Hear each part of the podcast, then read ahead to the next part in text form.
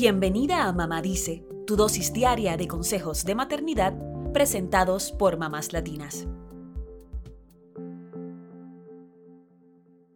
Ser bilingüe no solo te permite comunicarte con más personas, también puede abrirte oportunidades estudiantiles y laborales.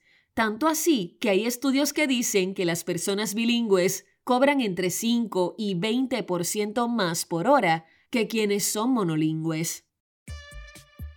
Aunque nunca es tarde para aprender un nuevo idioma, lo mejor es comenzar desde pequeños, cuando tienen más habilidades para pronunciar nuevos fonemas.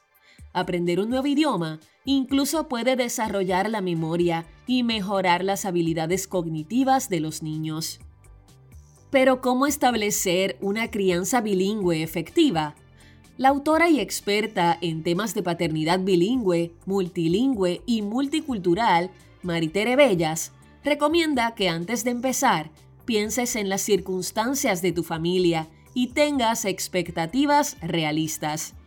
Debes preguntarte dónde los niños escucharán los idiomas que quieres que aprendan, quiénes pueden hablar ese idioma en la familia, si te interesa que lo hablen y escriban con fluidez a un nivel nativo o si solo quieres que lo entiendan y hablen.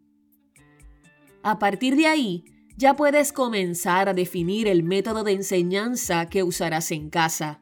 Maritere Bellas dice que hay tres métodos comunes para enseñar varios idiomas en el hogar. El primero se llama Una persona, un lenguaje o One Parent, One Language. En este método, cada papá o mamá habla un idioma distinto a los hijos. Así se refuerzan los dos idiomas en casa. El segundo se conoce como lengua minoritaria en casa o Minority Language at Home. Aquí los hijos aprenden un mismo idioma en casa, que es distinto al que usan en otros contextos sociales. El tercero se llama tiempo y lugar o time and place. En este método las familias usan un idioma distinto dependiendo del momento del día o el lugar donde estén es común para las familias que quieren introducir más de tres idiomas. Teniendo estos métodos en cuenta, la experta en paternidad bilingüe tiene estas recomendaciones. Número 1. Comienza introduciendo algunas palabras en la rutina diaria, de forma natural. Así los niños empiezan a escuchar el idioma. Número 2. Escucha música y podcast en el idioma que quieres educar. Así aprenden la pronunciación y se acercan a la cultura. Número 3. Usen ese idioma en los juegos. Puedes comprar juegos en el idioma o usarlo en sus juegos tradicionales.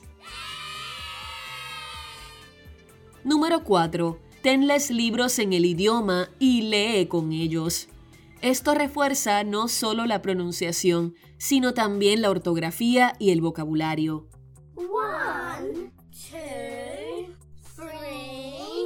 Número 5. Vean películas y programas en el idioma que quieres que aprendan, siempre tomando en cuenta que sean apropiados para su edad. Número 6. Introduce el idioma con elementos culturales, como sería la comida típica. Cualquier momento puede ser apropiado para practicar los idiomas con tus hijos. A medida que van aprendiendo, es bueno ayudarles a corregir y mejorar la pronunciación, pero siempre siendo flexibles. Buena suerte.